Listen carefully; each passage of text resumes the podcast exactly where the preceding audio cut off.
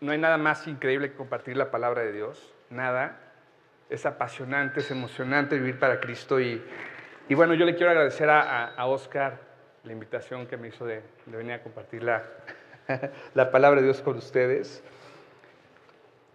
Le quiero también dar gracias a Dios eh, por la mamá de Oscar que siempre lo alentó, por esa toronja que le regalaba todos los domingos su mamá por, eh, antes de predicar. Me parece que era antes, ¿no? O después. pues gracias a Dios. Y bueno, bienvenidos a todos. Es, es un gusto estar aquí. Yo no sé si se está transmitiendo esto. No. Ok, bueno, a todos los presentes, bienvenidos. Ok.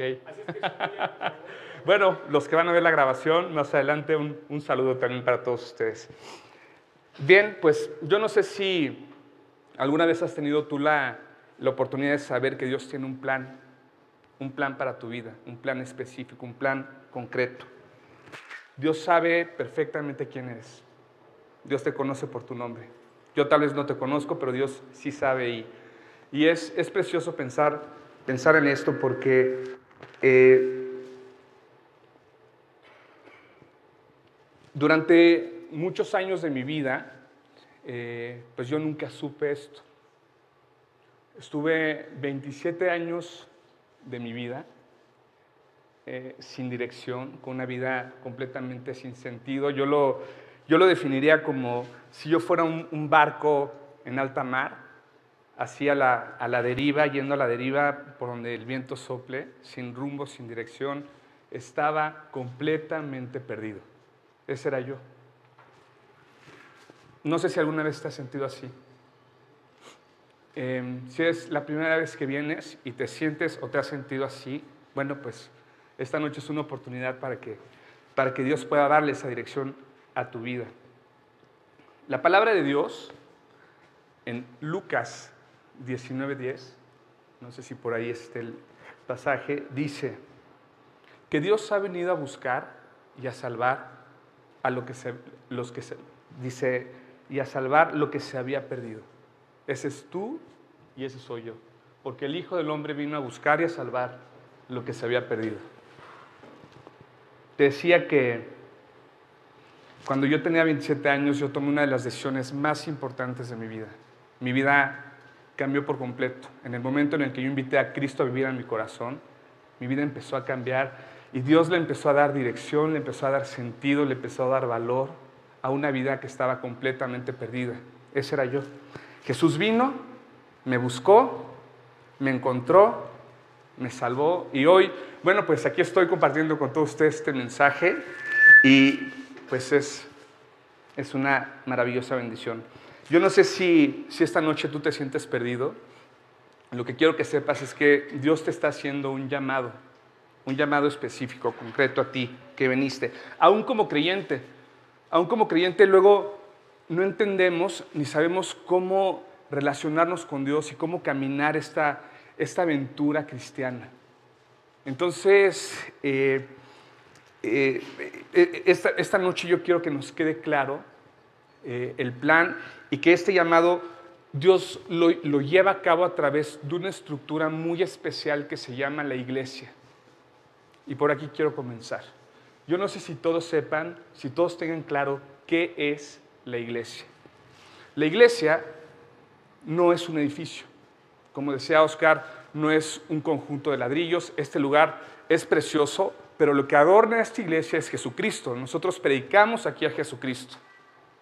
Predicamos la palabra de Dios, predicamos el Evangelio y es Cristo lo que adorna este lugar, Cristo en tu vida. Esto es lo que llena, lo que inunda este lugar y lo hace tan especial. Así que la iglesia es este cuerpo, Dios lo define como un cuerpo espiritual. La iglesia es un grupo de creyentes, es un conjunto de creyentes, un conjunto de personas. Esto es la iglesia. La Biblia dice en Efesios 4:16 que, que Jesucristo es la cabeza de este cuerpo y dice, de quien todo el cuerpo, bien concertado y unido entre sí por todas las coyunturas que se ayudan mutuamente, según la actividad propia de cada miembro, recibe su crecimiento para ir edificándose en amor. Qué increíble. Concertado y unido. Dice que es un cuerpo que está concertado, es decir, que está en una perfecta, una perfecta armonía, en una comunión, los unos con los otros trabajando. Yo los veía todos antes, eh, cuando llegué, llegué un poquito antes que todos ustedes, y los veía, los veía prepararse, orar. Y yo decía, yo le decía a, a, a Oscar, oye, qué increíble lo que Dios está haciendo en este lugar. Qué increíble, estoy maravillado, estoy sorprendido del corazón, de la actitud, de la vida de cada una de las personas que han participado para que todo lo que ustedes ven se lleve a cabo. Es precioso, es único, no hay nada que se compare con esto. Así que eh, Dios invita a estar eh, en acuerdo, estar en, en unidad. Como yo lo defino como una sinfónica en donde todos están tocando perfectamente y, si se llega a tocar una tonalidad distinta, pues va a desafinar, se va a escuchar horrible. Así que eh, por, eso, por eso la iglesia tiene que estar fundada en la verdad que es Jesucristo. Jesucristo es la cabeza de este proyecto. Esto es la iglesia. La iglesia de Cristo está conformada por iglesias locales. Cuando cuando Cristo dejó este proyecto de la iglesia, cuando Dios le quita la administración al pueblo de Israel de la palabra de Dios y se la pasa a un nuevo pueblo que, lo llama iglesia, que es este grupo de creyentes, eh, empieza un proyecto nuevo, un proyecto muy especial y finalmente en cada, en cada lugar, en cada país se van formando grupos, iglesias locales. Y bueno, yo eh, tengo el, honor de, estar en una iglesia que amo, que es G316. Yo amo profundamente mi iglesia. Desde que, desde que yo llegué a mi iglesia, yo tomé muchas decisiones. Una, una de ellas fue que yo quería crecer en mi iglesia, yo quería aprender y yo también quería morir en mi iglesia. Y eso lo, lo sigo queriendo. Yo quiero morir en mi iglesia, quiero entregarle este, mi vida al proyecto que, que he encontrado a través de la iglesia. Entonces, em, Dios diseñó la iglesia para ser un lugar en donde tú puedas aprender, donde tú puedas crecer, madurar, donde tú puedas formar eh, a tus mejores amigos. Dios me, me ha regalado los mejores amigos, los amigos que me van a acompañar por toda la eternidad. Así que este es un lugar en donde tú te tienes que sentir muy amado, amado por Dios. No hay nada más hermoso para mí que llegar a mi iglesia y experimentar una y otra vez el amor que Dios tiene por nuestras vidas. Es precioso. Pero además, eh, además de ser un proyecto donde eh, tú estás siendo bendecido, la iglesia es, un lugar en donde tú estás llamado a servir. Yo leía en, los mensajes que ponen en la pantalla eh, que, venimos a servir, no a servirnos. Es verdad, somos profundamente bendecidos en la iglesia, pero, pero Dios te está llamando a servir, Dios te está llamando a algo mucho más grande que tú mismo. Dice la Biblia que es más bienaventurado dar que recibir. Así que eh, eh, en la iglesia nosotros vamos a madurar, vamos a crecer en la fe y es el lugar donde Dios quiere que seamos útiles. Esta visión nos la da Jesucristo. Esta es la visión de Cristo para la iglesia. Así que por medio eh, de la palabra nosotros finalmente conocemos esta visión. Te quiero platicar un poco cómo comenzó nuestra iglesia. Yo no sé si todos sepan cómo comenzó nuestra iglesia G316, pero quiero contarte un, poquito de, la historia de nuestra iglesia. Hace algunos años, eh, hace bastantes años, Dios puso en el corazón de un hombre dejar todo por venir a México a compartir con, con los perdidos. Imagínate, concretamente por ti y por mí. ¿Por qué por ti y por mí? Porque somos tú y yo los que estamos escuchando este mensaje. Somos tú y yo los que estamos aquí compartiendo la palabra de Dios. Claro, Dios quiere buscar a todos, pero Dios te trajo a ti aquí hoy. Entonces, Dios pone este cargo eh, en, en este hombre, él decide venir con su familia, deja todo y sostenido en oración y económicamente, este hombre emprende un viaje, una aventura, y viene a un lugar donde no conoce a nadie y empieza a compartir la palabra de Dios.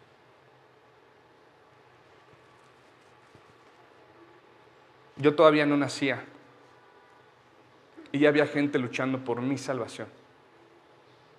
Esto es algo que no puedo entender, que no me cabe así en, en mi mente. Es crucial que te quede claro que Dios te trajo hoy. En algún momento estoy convencido que alguien te invitó, alguien te dijo, oye, ven, ven a escuchar. Siempre dale gracias a esa persona. Siempre. Pero en algún momento a esa persona también le invitaron. Y esa persona fue también invitada a su vez. Y si pudiéramos llegar al primer eslabón de nuestra iglesia local, estoy convencido que llegaríamos a esta misma persona. Este hombre se llama Emilio Anderud. Emilio Anderud ya vive disfrutando de la presencia de Cristo. Pero lo que hoy compartimos es la enseñanza que aprendimos a través de su vida. Vemos cómo esta enseñanza se ha ido multiplicando corazón tras corazón, generación tras generación. Tú podrías pensar que yo conozco a Emilio.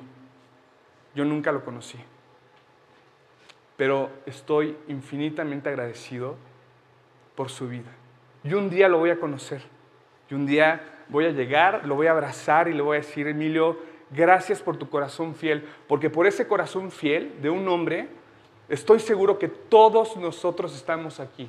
Yo no sé cuántas personas quepan en este lugar, tal vez 200 personas, no sé. Pero, ¿te imaginas 200 corazones por uno? y eso es nada más los que estamos aquí. Es una locura.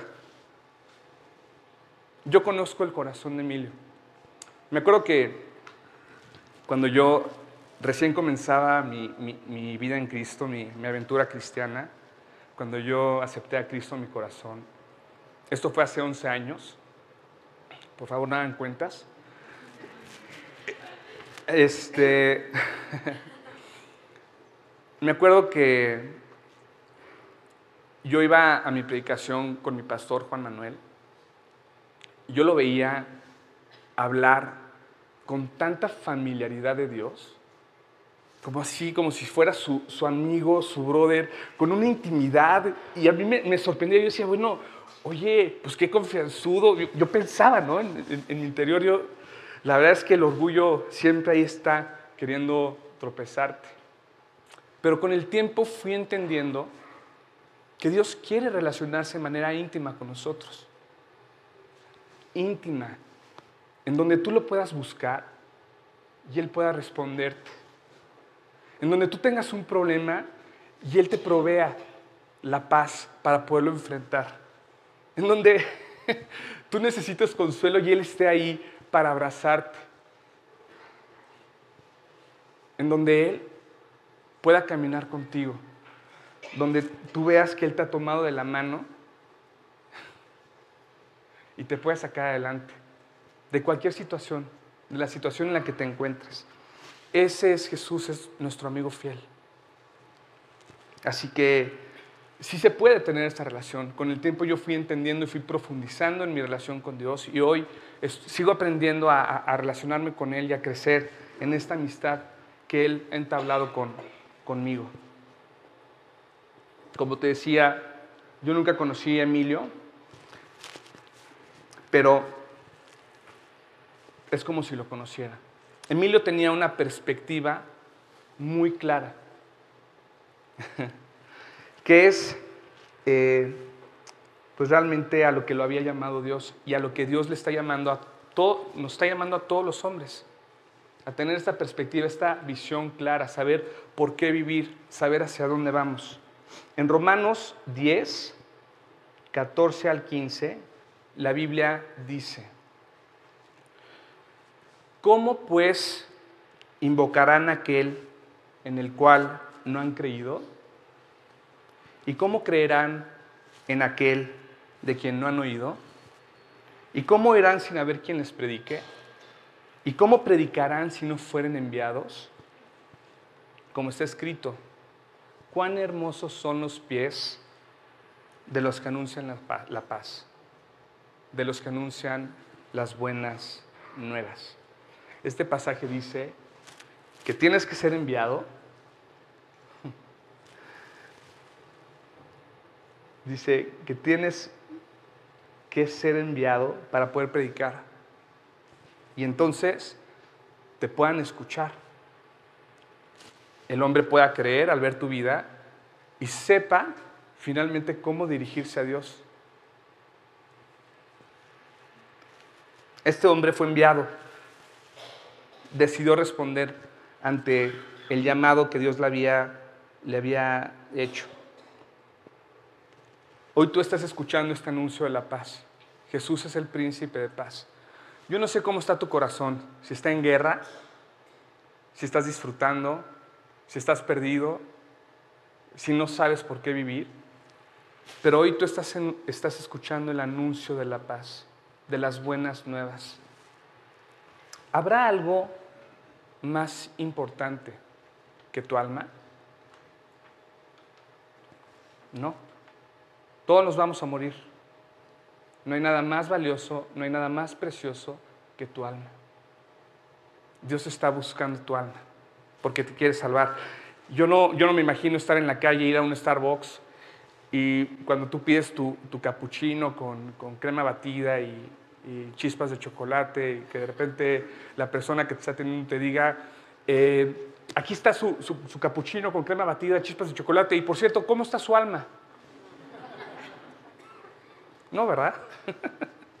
Yo no me imagino subirme al Uber y de repente, pues el cuate del Uber, oiga, pues quiere que, le ponga música, quiere este, el aire acondicionado, más frío, ¿cómo, cómo ves si, si bajo las ventanas? Y por cierto, ¿cómo está su alma? No, ¿a quién le importa el alma? A Dios le importa tu alma.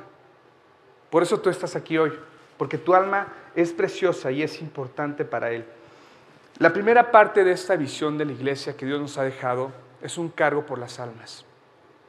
Es un cargo que no podemos perder. Es un cargo que es lo que tiene que mover a la iglesia para vivir por lo que tenemos que vivir. Yo no creo que todo lo que está aquí montado y todo lo que se hizo, se hizo nada más para que un lugar se vea bonito, adornado. No. Esto tiene, tiene un propósito,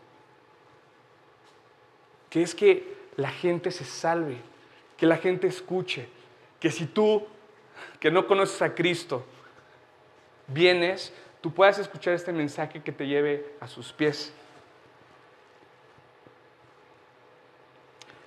Una iglesia que no tiene cargo por las almas es una iglesia que ha perdido completamente el sentido, el objetivo. Así como yo estaba antes de, de conocer a Cristo, así está la iglesia que no predica la salvación y que no tiene este cargo por las almas.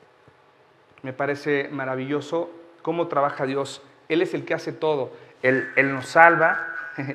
La salvación es un regalo que tú aceptas, que no la puedes perder, porque no hiciste nada para alcanzarla. Sencillamente tomas una decisión por fe, invitas a Cristo a tu corazón, Cristo entra, cambia todo. Y bueno, fallamos, sí, pero como no hiciste nada para alcanzar la salvación, tampoco vas a hacer nada para perderla. Esto no quiere decir que puedas vivir como quieras. El propósito de tener una relación con Dios es que Dios pueda limpiar nuestras vidas y por medio de la limpieza podamos disfrutar y gozarnos de, la vida que Él planeó que tuviéramos. Lo que Dios quiere a través de, de nuestras vidas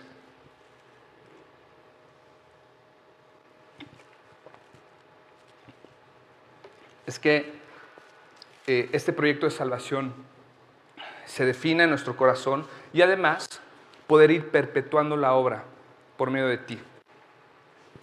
Como lo hizo con Emilio, ¿no? Me parece sorprendente que hoy Emilio ya no está, pero su obra sigue permaneciendo ¿no? y se sigue eh, transmitiendo hasta finalmente donde Dios haya planeado que esto suceda. La única forma en la que una obra de esta, de esta magnitud como lo que estamos viviendo se puede perpetuar es que Dios esté detrás. Esto es imposible si fuera la obra de, un hombre. esto no podría, no podría pasar, es imposible. Así que eh, aquí pasamos a la segunda parte de, la visión. Em, y bueno, sí quiero que quede claro que la primera parte de esta visión es este cargo por las almas. La segunda parte de la visión la encontramos en Mateo 28, 19. La Biblia dice, por tanto, id y haced discípulos a todas las naciones. Id y haced discípulos a todas las naciones. Yo no sé si alguna vez te has preguntado qué es un discípulo. Digo, en, teoría es mucho más sencillo de lo que es en, la práctica, pero un discípulo, Dios enseña, eh, bueno, también quiero compartir este versículo que está en 1 de Juan 2.6, dice, el que dice que permanece en él debe andar como el anduvo.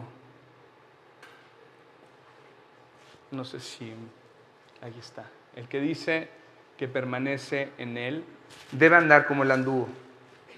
Y también en 1 Juan 3:24 la Biblia enseña, y el que guarda sus mandamientos permanece en Dios y Dios en él. Y en esto sabemos que Él permanece en nosotros por el Espíritu que nos ha dado. Ok, partiendo de la base de que un hombre ya se salvó,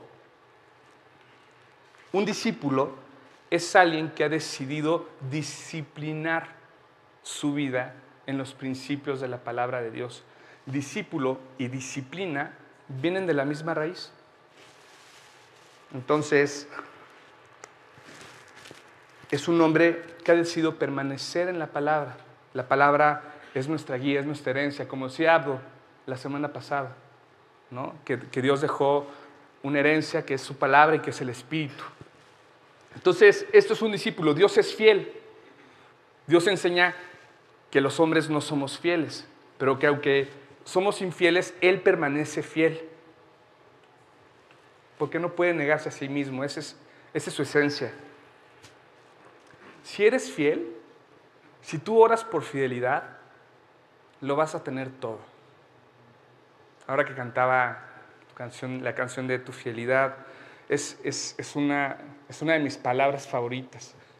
No por, en sí por la palabra, sino por cómo ha ido cobrando vida en mi corazón. Yo quiero vivir fiel hasta la muerte. Entonces un discípulo es alguien que sigue de manera fiel a Jesucristo. Un hombre en cuyo corazón Dios está siendo formado. Ese es el discípulo, el que sigue a Cristo. Es un hombre que, que se multiplica, que tiene el deseo de compartir esto con otros sin bajar el estándar de la enseñanza que está recibiendo. Hace exactamente lo mismo que hicieron con él. Esto es un discípulo.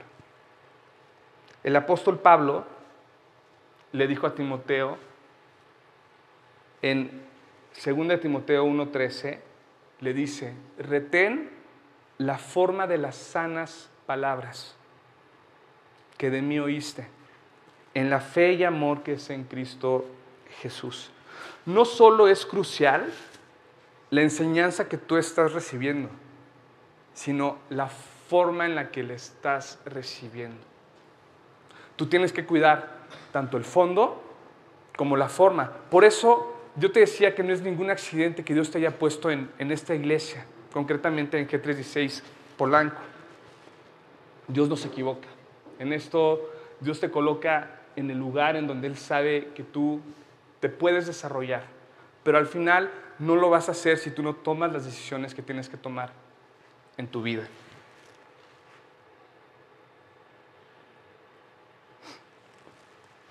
Es bien importante entender que esto no depende de nosotros. Si, tú, tú piensas que esto es una carga que tú debes de llevar, la verdad es que no es así. Dios no está esperando nada de ti, que tú hagas nada. Lo único que Dios quiere es que estés dispuesto, que tomes la decisión de seguirlo fiel, de que le creas. Y entonces Él va a hacer la obra en tu corazón, te va a conquistar, te va a enamorar y te vas a sorprender de todo lo que Dios puede hacer con tu vida. Todas las respuestas están en la Biblia, todas. Todo lo que tú necesitas saber, todas tus dudas, todas tus preguntas, tus temores, Dios te los responde a través de la palabra de Dios. Así que la única forma de andar como Él anduvo es viviendo en la palabra de Dios y dejando que la palabra vaya tomando el control de nuestros corazones. Y este tema del control, híjole, para mí siempre ha sido un tema. Yo soy un control freak, a mí me gusta controlar todo. ¿Ustedes creen que, que Oscar es... ¿Le gusta el control?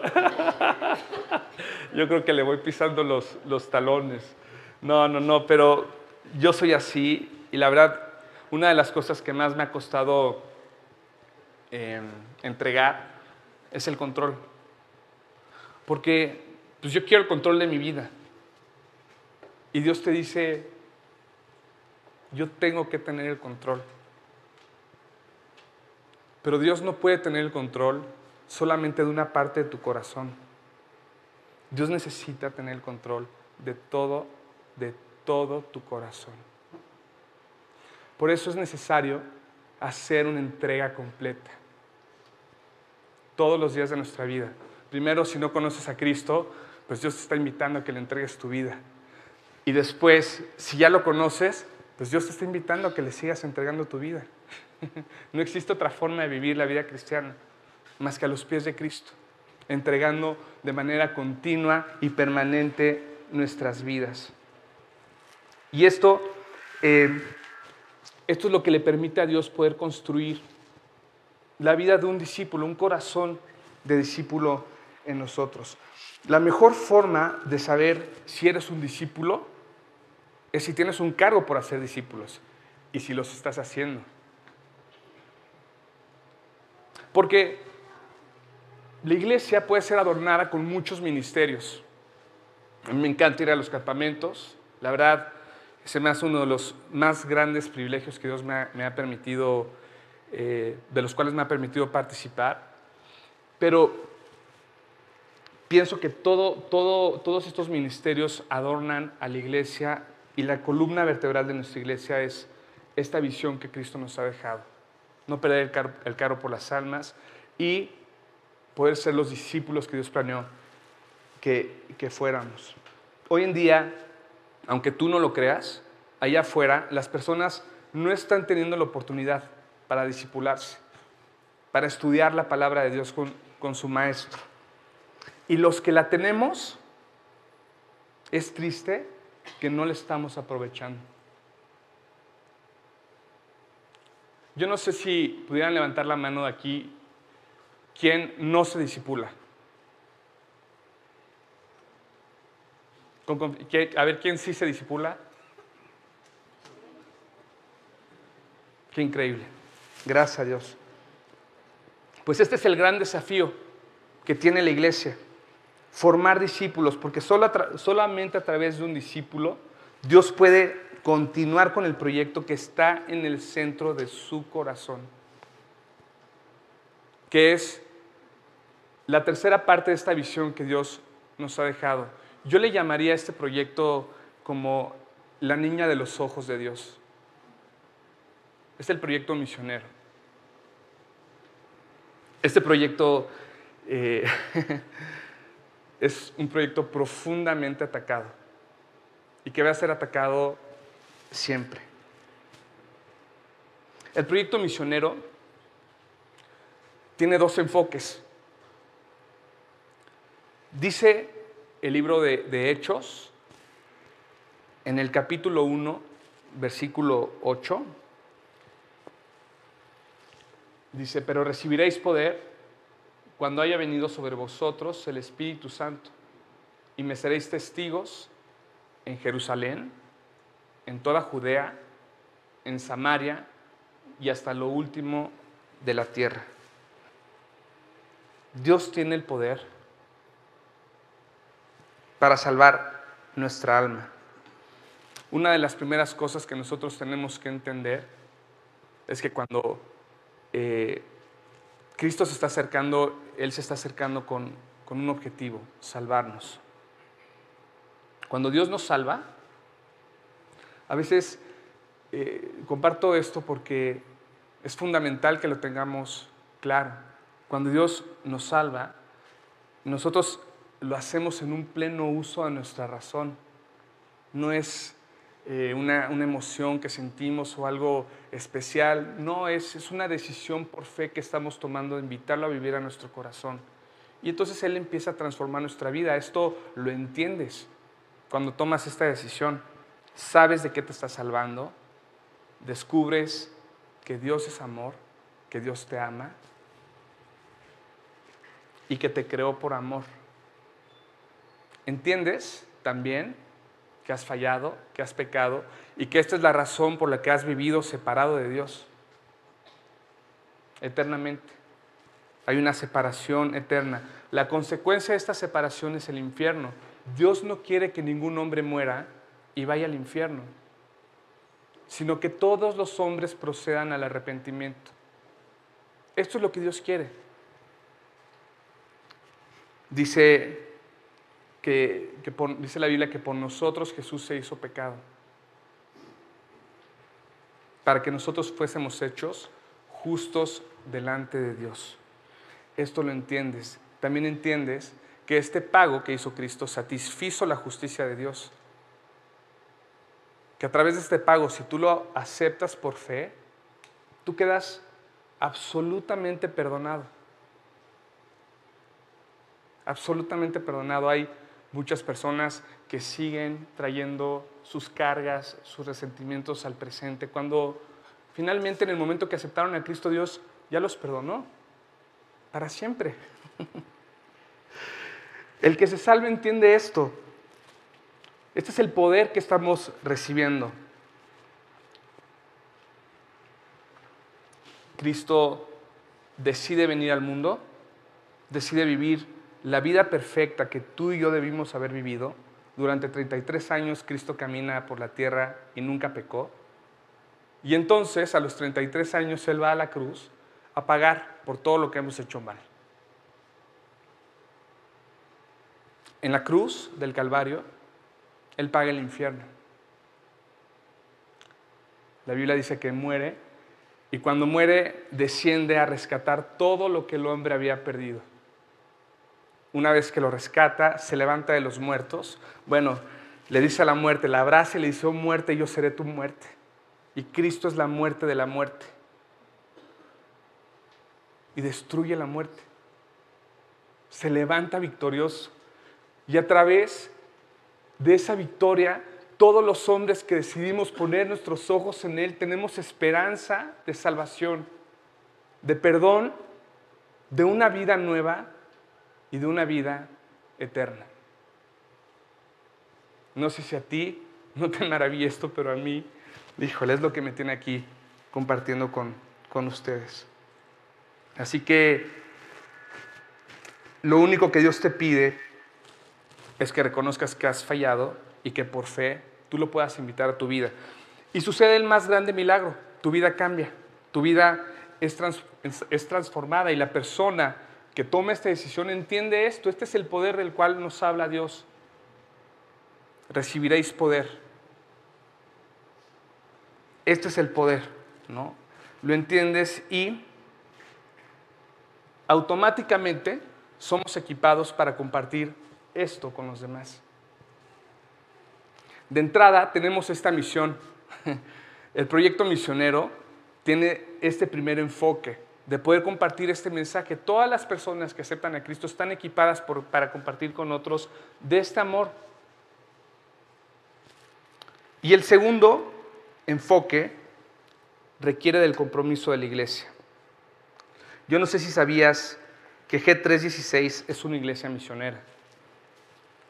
En los primeros años de la iglesia, de nuestra iglesia, Dios nos dio la gracia para poder mandar misioneros a, distintas partes del mundo. Em, tengo, tengo en el corazón, siempre oro por, por Toño Gutiérrez en, Chile, oro eh, por Garchen y Vicky en Panamá, también oro por eh, el trabajo en El Salvador con Tony Gruten y María, oro por Lourdes Morales que está en, Portugal, em, oro más recientemente por, por, los misioneros en Argentina, mandados por, por la célula de, de, de Jatrejo, Gugus y Jenny. Y la verdad es que estos proyectos son, son proyectos que, que, nacieron en la iglesia y que la iglesia se ha encargado de sostenerlos económicamente y también en oración. Hoy calculo, yo no sé si, si, si mi número sea, por favor, eh, no, puede ser que no sea muy exacto, pero hoy, calculo que entre toda la iglesia G316 podamos ser más de 3.000 o 4.000 creyentes. ¿Más? ¿Cuántos?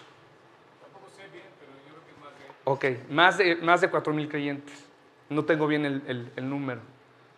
¿Sabes cuánto ha aumentado la cantidad de misioneros?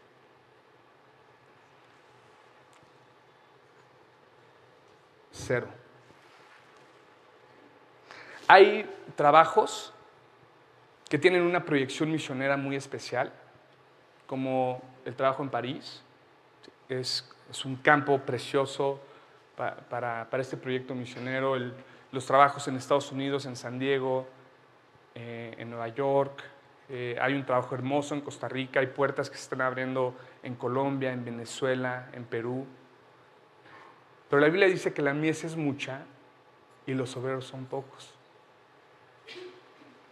Que es necesario orar por obreros. Entonces, pues este es, este es el reto que tenemos como iglesia. Vivir en la visión correcta, que nuestro corazón se consuma en este proyecto para que entonces podamos alcanzar los propósitos y los designios que Dios tiene en su corazón. El diablo es el más grande enemigo de la iglesia y va a hacer todo para atacar este proyecto misionero. Entonces, pues es, el, es el desafío, el mayor desafío que como iglesia tenemos y por el cual no podemos dejar de orar. El diablo ataca de muchas, de muchas maneras. Si sabes, ¿no? Que, que eh, bueno, yo caminé durante 27 años y estoy convencido que esos 27 años el diablo estuvo estorbando para que yo me salvara. Estuvo estorbando mi vida. Hasta que un día, para mí, eh, hubo, una imperiosa necesidad de mi alma de entregarle mi vida a Jesucristo y finalmente eh, así fue, todo cambió. Pero una vez que tú te salvas,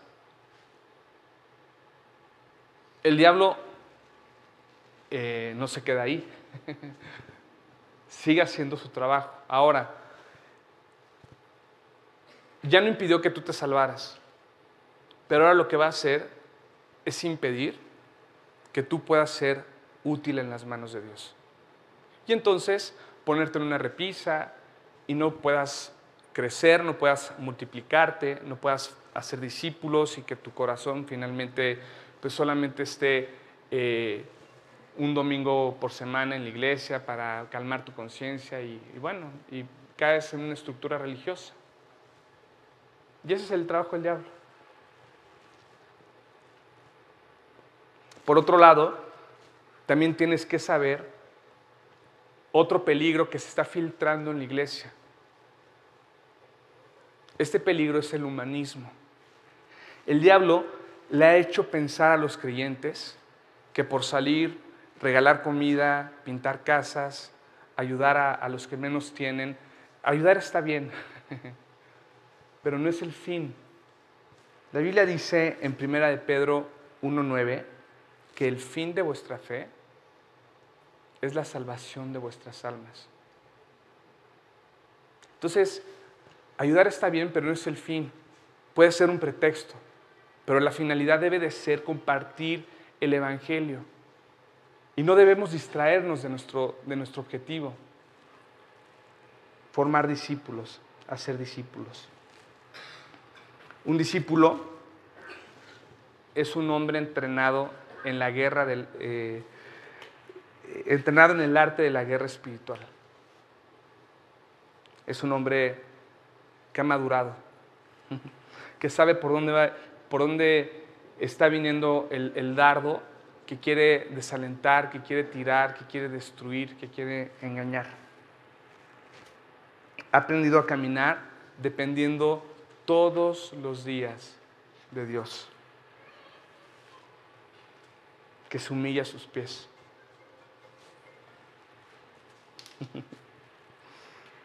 que conoce su naturaleza y no le da tregua. Y que deja que Cristo siga conquistando cada área de su corazón. Así que, bueno, pues todos los, todos los misioneros tienen que ser discípulos, aunque no todos los discípulos están llamados al proyecto misionero. Sin embargo, para que un proyecto misionero se pueda formar, es necesario que, hayan discípulos. Entonces, si no hay proyecto misionero, pues uno más uno son dos, ¿no? Es porque no se están formando discípulos. Y es aquí donde pues, nos están dando con todo. Ser discípulo no es sentarte en una mesa y tomar un estudio, sino es dejar que Cristo vaya tomando tu corazón con cada enseñanza que Él va trayendo a tu vida no es eh, yo tener más del Espíritu en mi vida. No te confundas, cuando tú te salvas ya tienes al Espíritu, sino que el Espíritu tenga más de tu corazón, que Él pueda ir abarcando cada vez más áreas de tu vida, llevándote a un punto en donde lo único que desees sea agradarlo, alabarlo, darle la gloria. Que Él se pueda ver, que se pueda reflejar en tu gozo, en tu paz, en el amor genuino que tienes por los demás. Entonces, la visión es clara. El reto es mandar misioneros a todo el mundo, como decía el, el pasaje.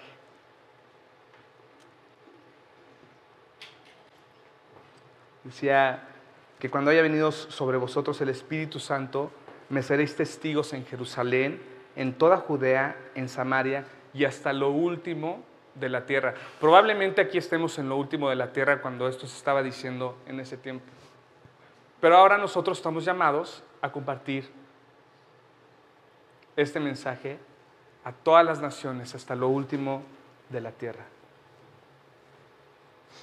Finalmente, hoy, si tú todavía no formas parte de la familia de Dios, si tú hoy no sabes a dónde vas si mueres, si tu vida no tiene sentido, no tiene dirección, no estás seguro de tu salvación. El venir, el a un lugar no te da la seguridad, lo que te da la seguridad es que Cristo viva en tu corazón.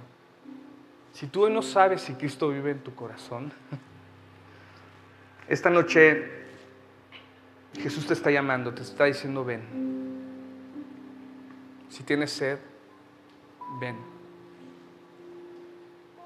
Y el que quiera, tome del agua de la vida gratuitamente. Dios te anhela. Si fueras la única persona que existiera en este mundo, Él igual hubiera venido a morir por ti. No te hubiera dejado. Dios quiere que le des esta oportunidad. que le dejes mostrarte que no hay nada más valioso para Él que tu vida, que tu alma. Así que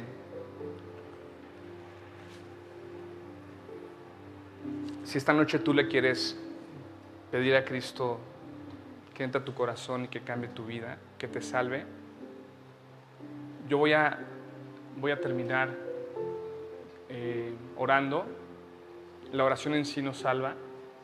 Lo que salva es que tú se lo pidas con todo tu corazón, yo solamente te, te voy a guiar. Y si tú desde el fondo de tu corazón le quieres pedir a Cristo que entre a vivir a tu vida y que la cambie, hazlo. No tienes que repetir nada en voz alta. Esto es entre tú y Dios. Vamos a orar.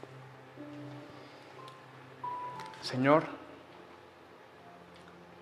te quiero dar gracias. Porque esta noche tú me has permitido entender que he pecado. Quiero pedirte perdón por todo lo que yo he hecho mal. Esta noche te abro la puerta de mi corazón. Te invito a pasar. Que a partir de hoy tú tomes el control de todo lo que yo soy. Acepto el pago que hiciste por mí en la cruz del Calvario. Para que yo no tuviera que pagar separado de ti en el infierno. Gracias por haber derramado tu sangre para limpiarme. Gracias por haber entregado tu vida por mí. A partir de ahora, te acepto como mi Señor y mi Salvador. Te pido que entres y que cambies todo lo que yo soy. Me rindo ante ti y te pido que me permitas serte fiel. Todo esto te lo pido en el nombre precioso de Cristo Jesús. Amén. Que Dios les bendiga.